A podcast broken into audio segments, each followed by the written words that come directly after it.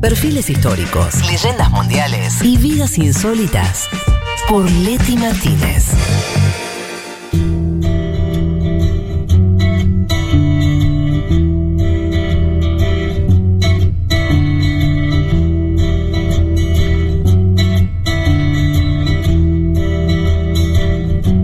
Vamos a, a esto que estuve esperando de que antes de que arrancara el programa, que era eh, el homenaje que se merecía de parte nuestra de eh, el señor Silvio Berlusconi. Sí, este señor que ¿Eh? la, la vivió de cerca con el COVID, como te contaba, no hace mucho.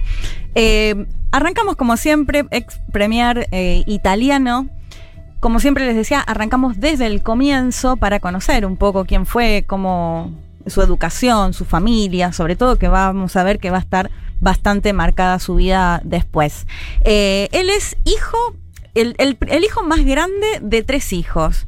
Hijo de Luigi Berlusconi Lutesta y Rosa Bossi, que vamos a ver que Rosa, la mamá, va a tener un, un papel muy importante en su vida. En el caso de los hermanos, y esto, bueno, ya me meto en el documental que se llama My Way, que lo pueden ver en Netflix, Véalo. donde es interesante porque él mismo habla, o sea, son entrevistas que le hacen a él, entonces, digamos, todo lo que se conoce es eh, por lo que él cuenta, ¿no? Y además porque muestra su casa de más de 70 salas, en la que incluso tiene una... Abarrotada de cosas, de regalos, de. Todo, la cama, la cama de leopardo, ¿no? No, Toda no, esa no. cosa que te imaginas así de Berlusconi, así es. Habría que inventar una ves, palabra ¿no? nueva porque Kish no, No, no, Sí, sí, eh, no. alcanza. No, no, lo Es supera. bajito Berlusconi, ¿no? Ah, no sé, ¿eh? Yo tengo no me parece bajito. sobre- Igual Ah, que cuando se van achicando un poco con la edad también, ¿no? Un señor ya mayor. No, tengo una teoría de que la gente bajita. A ver, se puede ¿Vos, buscar igual. ah, ¿Vos cuánto decís que mide? Para- No, no sé. eh, ¿Y cuál es la teoría? Petizón, petizón. No sé, un- como ¿Lo podés buscar, Maradona, ponele. Uno, ¿Cuánto medía Diego? ¿1.65? Algo así. 1.60, digo Armando Maradona, ¿no? ¿1.60? ¿En serio? Sí, 1.60. Sí, sí, claro, bajito. y so- tienen características napoleónicas ese tipo de personas. Eso es lo ¿no? que iba a decir. En general, la gente bajita, Como Marcelo Gallardo, ¿no? por una cuestión de necesidad también, ¿no? Como que desarrollan una personalidad muy fuerte. Pero no sé si era. Yo pensé en él y pensé que era bajito, pero por ahí nada que ver. ¿eh? No, me acuerdo de No. Sarkozy, que le ponían hasta un banquito, ¿se acuerdan? Eso sí, pero no me ¿En parece. serio le ponían banquito? Sí, se- circulaban las fotos en las que le ponían un banquito porque era bastante más Mirá. petizo, sí. Em, bueno, les decía que en esta casa tiene una especie de capillita donde incluso tiene las cenizas de su papá, de su mamá y de su hermana, María Antonieta, que falleció en el 2009, incluso la de la hija de él. Eh, bueno, Ah, falleció una hija de Berlusconi. no, no, no, perdón, de la, de la hermana, o sea, su sobrina Ah. sería. Eh, pero bueno, lo que voy es que tiene como una especie de, mm, no sé, Sí, llamarlo de mini cementerio medio fuerte, sí. pero Ah, tiene las cenizas de sus familiares en una Sí. pequeña capilla que tiene Chiflado. dentro de su casa. Decía que van a ser importantes es, la figura de la madre y por supuesto también del padre porque eh, la infancia de Berlusconi va a estar marcada por la Segunda Guerra Mundial. De hecho, él mismo va a contar que a sus seis años se van a tener que cambiar de lugar o evacuar eh, justamente por los bombardeos. Su o sea, no papá, viene de familia de guita. clase media. Su papá, después la- va a tener un poco más complicada igual la cuestión económica, justamente también por la Segunda Guerra. El papá formaba parte del ejército antifascista y justamente cuando eh, el, el nazismo invade Italia, el padre se exilia en Suiza. Y ahí va a empezar una parte de la familia que, bueno, se va a complicar mucho. Lo que me contaba la entrevistada que tenemos para hoy es que justamente se sufrió mucho, por supuesto, esta separación y que Rosa, la mamá, tenía que, además de trabajar, criarlos a ellos y lo vamos a ver a Berlusconi, bueno, muy este estereotipo de italiano-italiana, esta cosa de la familia, todo eso. Bueno, en Berlusconi, en Berlusconi lo vamos a ver todo el tiempo, todo el tiempo haciendo referencia a su mamá, a con quien conversaba y él mismo diciendo, como mi- de lo que diríamos acá, ¿no? Mi mamá siempre tenía la posta, ¿no? Una cosa así. ¿Viste Bueno, que no, se puede, no te puede caer mal alguien que ya arranca así? Ese es un problema. alguien que quiere mucho a su mamá. Sí, como que ya te lo imaginás ahí, los fideos los domingos, Berlusconi de chiquito. No sé, es como que. Sí, sí. Es te- difícil, eh, cuesta. Sí, total, porque además que diga eso, ¿no? Que las, las La decisiones que él tomaba claro. siempre las consultaba con su madre. Bueno, que también te- te- eso te transmite en la, la- en la mafia y eso también lo vamos Obvio, a ver, ¿no? Esa claro, presencia de total. las mujeres y las madres muy presentes. Eh, después en lo que tiene que ver con los estudios, él va a estudiar en una escuela salesiana, o sea, de- eh, católico va a ser cató- es, es católico, de hecho también es algo a lo que también hace mucha Ajá. referencia, y va a tener esta particularidad que quizás es menos conocido, de hecho, eh, My Way, el nombre de- del, del documental, estas entrevistas que le va a hacer Alan Friedman, un periodista estadounidense, que entiendo que es una canción de Sinatra, de Frank Sí, Sinatra. claro. Diré, Eh, ay, güey. Bueno, ¿Cómo? porque- ¿Cómo? Dale, dale, dale. adelante, no, estamos- no, me encanta, me encanta. de tiempo, chicos. No. Uy, no, me, bueno, me van avisando, eh, porque hay mucho para contar de Berlusconi. Él es músico, va a formar un cuarteto musical Ah, no sabía. en la segunda. Sí, de hecho va a ser muy importante porque va a ser animador también. Va a Iba a trabajar preguntar hasta. qué toca, pero me da miedo. Iba a preguntar qué toca Berlusconi, pero Can- me da cantaba, cantaba. Cantante. Sabés que no sé si toca algún instrumento, pero sí sé que cantaba, incluso animaba en cruceros, va a contar lo, lo sacrificado que era trabajar en un crucero. Y incluso va a tener una anécdota que él mismo la va a contar. Él, él empieza a estudiar cuando sale del colegio eh, abogacía, derecho, y dice, o sea, él cuenta que se va a Francia a aprender francés o a mejorar su francés y que termina cantando en un cabaret y que entre las personas que estaban en el cabaret se encuentra con su padre, que lo había ido a buscar para Ah. que no se vaya por el mal camino, digamos, entre Ah, comillas. el papá eh, iba, estaba yendo al cabaret por las suyas y de pronto, ¿qué hace no papá lo acá? sabemos. Si capaz que el papá fue al cabaret y justo se encontró con, con su hijo. Era mejor la historia, sí, sí. Nunca en una biblioteca se juntaron ellos, ¿no? Claro, claro. Bueno, lo que cuenta Berlusconi es que su papá lo fue a buscar para sacarlo de ahí y de hecho vuelve a Italia y retoma sus estudios de abogacía, se va a recibir eh, de abogado en 1961. Automáticamente ya en los 20 y pico la empresa empieza eh, una carrera empresarial muy importante. Acá se lo vinculaba mucho también incluso con Donald Trump, de lo que tiene que ver con los bien- bienes raíces y demás. De hecho, acá ya mismo van a empezar algunas de las denuncias, va a tener decenas de denuncias eh, en lo que tiene que ver con corrupción, en cercanía con la mafia, como les comentaba antes. Incluso el papá trabajaba después en un banco, en el banco, ahora se me fue el nombre, eh, que, que también va a estar, o sea, lo van a asociar a una de las inversiones, como empieza Berlusconi, que él mismo lo cuenta. Eh, él dice, bueno, yo estaba, cuando empecé, ¿no? Estaba pintando la pared y de pronto me venían a preguntar por una casa o para vender una casa y me metía adentro, me ponía una corbata y hacía que era otra persona para simular como que éramos una pequeña empresa. Bueno, Ajá. esto lo va a llevar a tener una de las mayores fortunas de Italia o la mayor fortuna de Italia durante algún tiempo y también lo va a llevar a dos de las otras cuestiones que tiene, que es que se va a meter, eh, por un lado, en la cuestión de los medios de comunicación, que eso va a ser súper relevante porque va a empezar a comprar canales de televisión, va a terminar con esa idea de, de monopolio de la RAI, del canal estatal, incluso en los canales también va a comprar canales en España y en Francia, en Francia no le va a ir tan bien. Eh, bueno, también va a ser dueño, o sea, va, va a presidir el grupo Mondadori, que en su momento tenía periódico La República, El Expreso, Claro, una Época. editorial muy importante, además. Muy Claro. importante, de hecho por eso se habla de el hombre de los medios de comunicación, Mm. porque va a tener muchísimo peso en ese o sea, sentido. todo eso arrancó el tipo haciéndose. O sea, eh, vos decís cuando pintaba las casas, no, no entendí. Él Eh, mismo en la oficina. Ponele que vos te querés comprar un departamento, vas Sí. a una oficina y te encontrás a un Berlusconi que está pintando como arreglando la oficina. Ah, Y, y él mismo, eh, esto lo cuenta él, ¿no? Sí. Y se metía se ponía una corbata y decía, el que estaba pintando le decía, espere que ahora viene el gerente. Claro. Y era él mismo que iba, se ponía una corbata y salía. o sea, en general esa- esa- esa- esas son características de alguien con mucha labia que logra, ¿no? Como de la nada Sí. Sí. empezar a inventar negocios y bueno, después se transforma. Sí, Muy. perdón, te puedo- un, un- Sí. un pequeño alto, porque estuvimos charlando sobre su altura. Mi padre me manda una nota que tiene un título insólito. Dice, Berlusconi dice que no es un enano. Ay, no me y que es muero. más alto que Sarkozy y Putin. Y vos hablabas justo de Sarkozy. O sea, Que Putin pero había un también es tema bajo, ahí. es verdad. Lo cual decir que son más altos de Putin es como, ahí sí, todos Y somos sí, un poco más claro. Para no sé cuánto mide. Putin. De Sarkozy sí me acuerdo que. Y Putin muy- es, es petizo. Es petizo. Berlusconi afirma que mide, afirma que mide, no sé si es 1,71. Que O sea, Bueno, Hay que pedir el 1,65. bar, hay que pedir el bar porque Hay que parece pedir el usa bar. plataforma- Parece que usa plataforma el señor, ¿eh? Sí, no, además hay que decir, bueno, lo vamos a comentar algunos después. medios, perdón, Sí. de comunicación dicen que usa alza en sus zapatos que debe ser Como Tom Cruise, ¿no? Que decían que se ponía como una adentro del zapato, tenés. una sea, plataforma. Claro, una plataforma, pero no se ve de afuera la plataforma. O sea, efectivamente es alguien bajito y efectivamente Y- me parece que confirma mi teoría. Y Lo- efectivamente eso lo, lo- lo trauman, porque si no, pregúntame si me importa, ¿no? total. Pero estamos hablando de una persona y lo vamos a desarrollar un poco mejor, además de muy egocéntrico, muy preocupado por la estética. Bien. Para, entonces volvemos a donde Sí. estabas, el tipo haciéndose millonario, construyendo el emporio mediático. Sí, eh, eh, y, y va a tener una particularidad con el tema de los medios de comunicación que va a básicamente eliminar a las agencias, agencias de publicidad como intermediarias. Y va a empezar él mismo, como dueño de medio, a negociar con las empresas.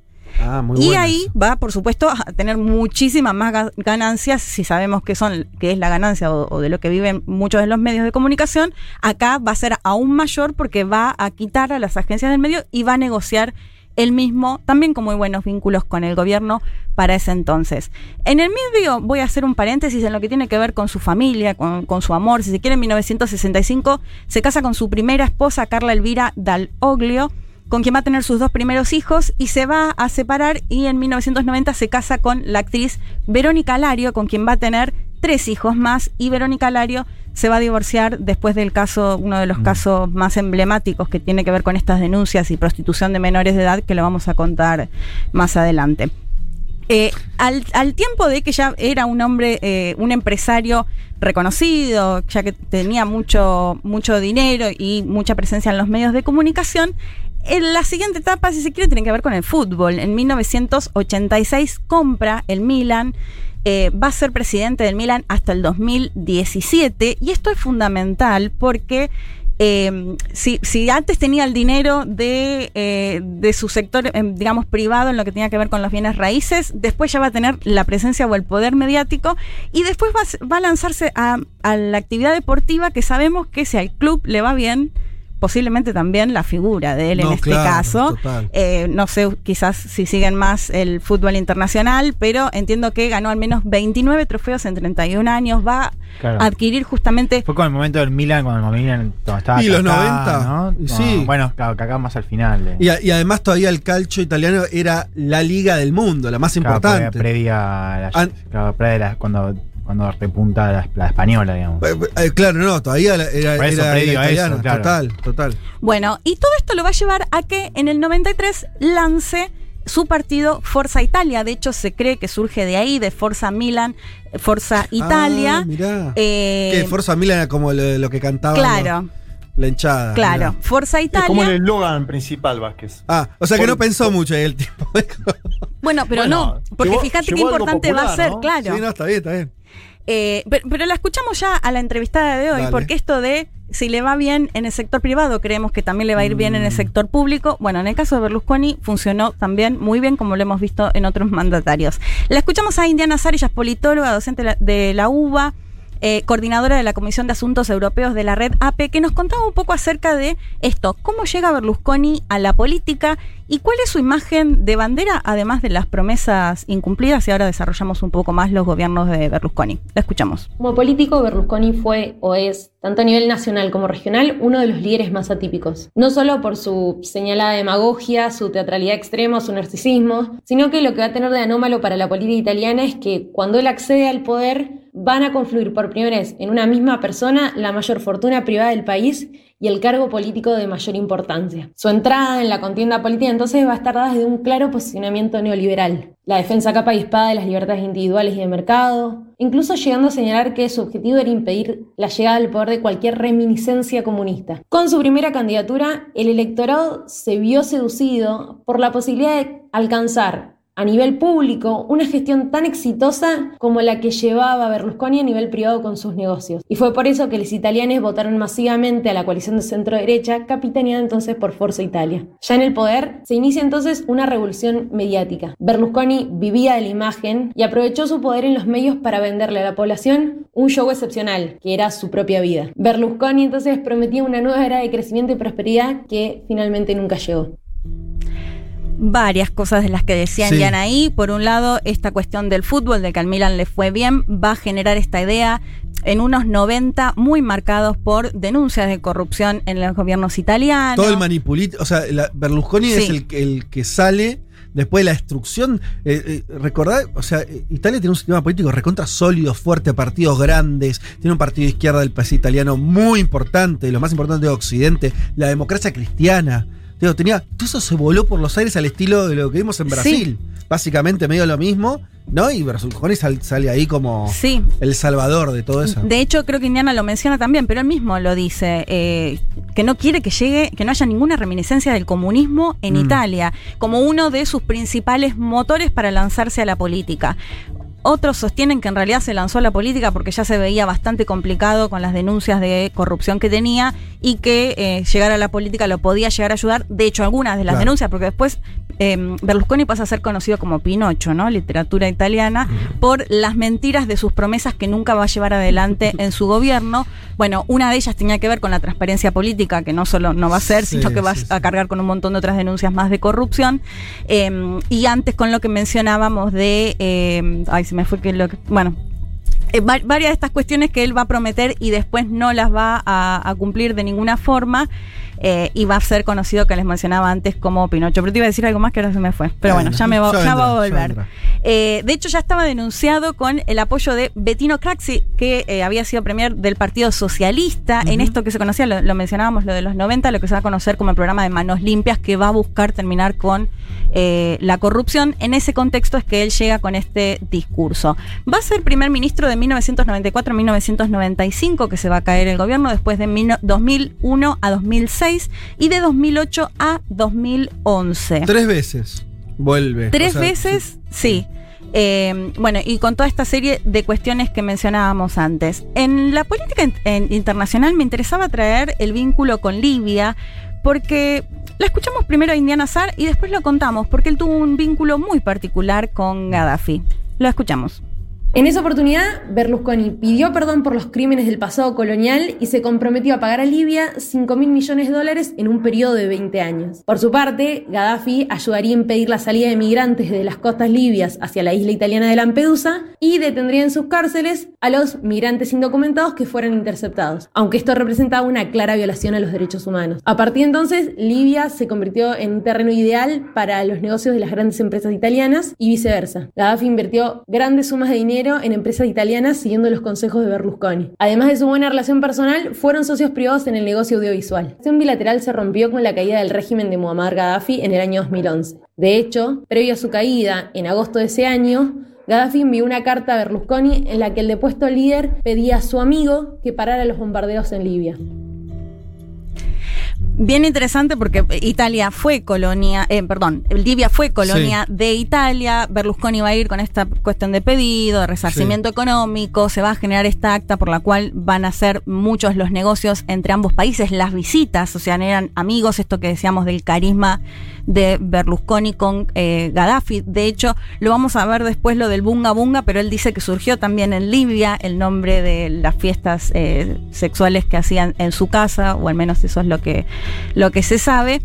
Eh, y que cuando justamente empiezan a bombardear Libia, Gaddafi le manda una carta pidiéndole a su amigo Berlusconi que interceda para terminar con estos bombardeos. ¿Qué va a decir Berlusconi? Que Macron, que Macron, que Sarkozy, que Nicolás Sarkozy le ganó de mano y empezaron a bombardear sin el aval de Italia. De, de hecho, esto no sé, Juan, por ahí quizás si más adelante te acordás vos. Pero después, la caída de Berlusconi también va a estar muy relacionada a los manejos de Merkel y de Sarkozy dentro de la Unión Europea y la intención de que Berlusconi deje de gobernar. Eh, pero bueno, esto me parecía interesante porque él va a tener otra postura con respecto a los bombardeos eh, de Libia. De hecho, en lo que tiene que ver con Irak, al principio él también dice que tenía otra postura eh, en lo internacional. Y después un vínculo muy cercano a Vladimir Putin. Les decía que se buscan las imágenes, es de, de mucho cariño. Si lo escuchan a, a Putin hablando de Berlusconi, también incluso salió a defenderlo en lo que tenía que ver con las denuncias de corrupción. Y también un muy buen vínculo con George Bush. En las salas estas que muestra de sus regalos y todas las cosas que había recibido como primer ministro, hay una foto en la que están Bush, Berlusconi y mm, Bush sí era alto. Bueno, mira, no, me, no presté atención ahí, pero están Bush, Bush, eh, Berlusconi. ¿No? Sí. Unos. 70 y pico, unos ¿O 70 y pico, ¿no? No sé. Bueno, No, Bush, eh, Putin y Berlusconi, y él dice, bueno, esta es la imagen del fin de la Guerra Fría, que ya en realidad la Ah, Guerra sí, Fría había terminado alto, 1,82. años años, eh, más de 10 años antes, pero él, él considera que fue el nexo eh, clave para el acercamiento entre Rusia y Estados Unidos en esto que, Claro. como lo contábamos antes, Claro. con mucho interés en lo internacional y que se llevaba muy bien con los, con los mandatarios, ¿no? En el documental está eso, Leti, ¿no? En el documental está y él dice como, claro, esto que decís vos, yo los junté a los dos. Sí. Pasó hace 10 años, amigo, o sea, no seas tan narcisista, ¿no? Claro, No porque él dice, importante. ese fue el fin de la Guerra Fría. Eso es lo que él plantea. Le dice, no, pero ya la, Sí, la Guerra sí, Fría sí. había terminado antes. Bueno, pero. Está bien, vamos a dar una licencia. bueno, pero él, él se considera el nexo. no, no, además, cuando intenta justificarlo, dice, no, pero ahí fue como cuando Ahí sí, realmente posta, se terminó. posta, ahí sí se generó otro vínculo entre Estados Unidos y. Rusia. Eh, bueno, si les parece, escuchamos ya el último audio de Indiana Sar, que ya nos hablaba acerca de los escándalos que también, por supuesto, acompañaron y las denuncias eh, de prostitución de menores de edad que eh, surgieron durante los gobiernos de Silvio Berlusconi. La escuchamos. Silvio Berlusconi no solo es famoso por sus múltiples éxitos, sino también por los diversos escándalos en los que se ha visto involucrado con el correr de los años. Algunos, incluso antes de arrancar su vida política, como cuando en marzo de 1981 se encontró una lista con los nombres de integrantes de la logia masónica Propaganda Due. En aquella lista figuraban políticos, jueces, banqueros, periodistas y empresarios, entre ellos Silvio Berlusconi. Por otro lado, ya durante su último mandato como premier, salieron a la luz noticias sobre sus fiestas sexuales con menores de edad. Esto le costó en el 2009 un pedido público de divorcio por parte de su segunda esposa. Fue entonces juzgado por los tribunales de Milán por prostitución de menores y abuso de funciones por el caso de la joven marroquí llamada Ruby, quien fue una de las protagonistas de sus célebres fiestas privadas, Bunga Bunga. En el 2018 regresó al ruedo político, luego de la condena a cuatro años de prisión en 2013 por soborno y fraude fiscal. Igualmente nunca llegó a pisar la cárcel, ya que cumplió con la pena ofreciendo servicios sociales en un centro de la tercera edad de Milán. Si decíamos que él cumplía con el estereotipo este de eh, familia, católico, y toda esa cuestión, también va a ser el estereotipo de el hombre que, que gusta. De hecho, él mostraba sus imágenes cuando era cantante. En- incluso en este documental también lo repite muchas veces. Bueno, yo era el más guapo, Sí, ¿no? sí, esa sí, esa cuestión bien egocéntrica. De hecho, hay una frase que eh, la, la dijo él en teoría, que dice, un sondeo dice que el 33% de las jóvenes italianas sí se acostarían conmigo. El resto de las chicas ¿otra vez? Para ¿No? atrás de vuelta, ¿cómo es el- Ah, un sondeo No, no dice creer. que el 33% de las jóvenes italianas sí se acostarían conmigo. El resto de las chicas contesta, ¿otra vez? ¿No? Como bueno, una humorada, un chiste también haciendo Sí. referencia a Berlusconi y esta relación con eh, las mujeres. En todo ese contexto, además de las denuncias de corrupción que cada vez eran más fuertes, va a surgir esta denuncia de esta modelo marroquí, Rubí, la roba corazones, no sé si, si lo recuerdan de ese momento, Porque ella era menor, ¿no es cierto? era menor de edad. Después van a aparecer otras chicas, Sí, sí, ¿no? Y ahí va a quedar, bueno, eh, muy, van a, a surgir estas fiestas que les decía que son conocidas como bunga bunga. De hecho, él va a mostrar la sala en la que se, re- porque él lo que dice es, en realidad nos juntábamos en esta sala, es una mesa larga, ¿no? A, a comer, yo cantaba, a mí me gusta Tipo cantar, rancheando. me gusta Sí. la... Seguro, rancheando. seguro que, Claro. seguro. No, ¿vos decís que había accesos ahí? O que no? Estaban leyendo un libro de Hegel los muchachos. Claro. No, lo que dicen concretamente Bunga Bunga eh, eran fiestas, de, or- o sea, orgías sexuales, ¿no? Sí, sí. Y que en estas orgías sexuales, bueno, contrastaban eh, prostitutas y muchas de ellas eran menores de edad. De hecho, a, a estas fiestas se supone que además invitaba a estos mandatarios, mandatarias con las que también se llevaba muy bien. El origen, lo digo brevemente, él cuenta, esto lo, lo dice Berlusconi, Gaddafi me dijo que vaya a Libia, yo no podía, mandé a, a dos funcionarios, los funcionarios llegan, una tribu lo secuestra, a uno le dicen, ¿qué preferís? Como muerto, o sea, no entendían nada.